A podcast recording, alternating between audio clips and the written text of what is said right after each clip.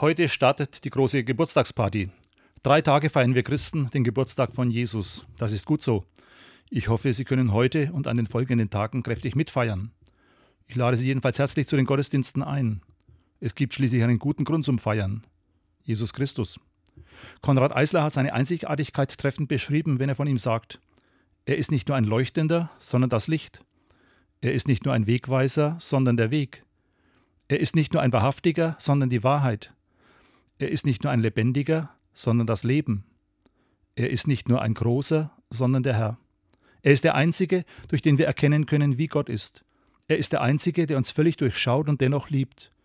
Er ist der Einzige, bei dem wir die Schuld unseres Lebens loswerden können. Er ist der Einzige, der den Neuanfang des Lebens ermöglicht. Er ist der Einzige, der dem Leben Sinn gibt und unser volles Vertrauen verdient. Ich wünsche Ihnen schöne Weihnachten.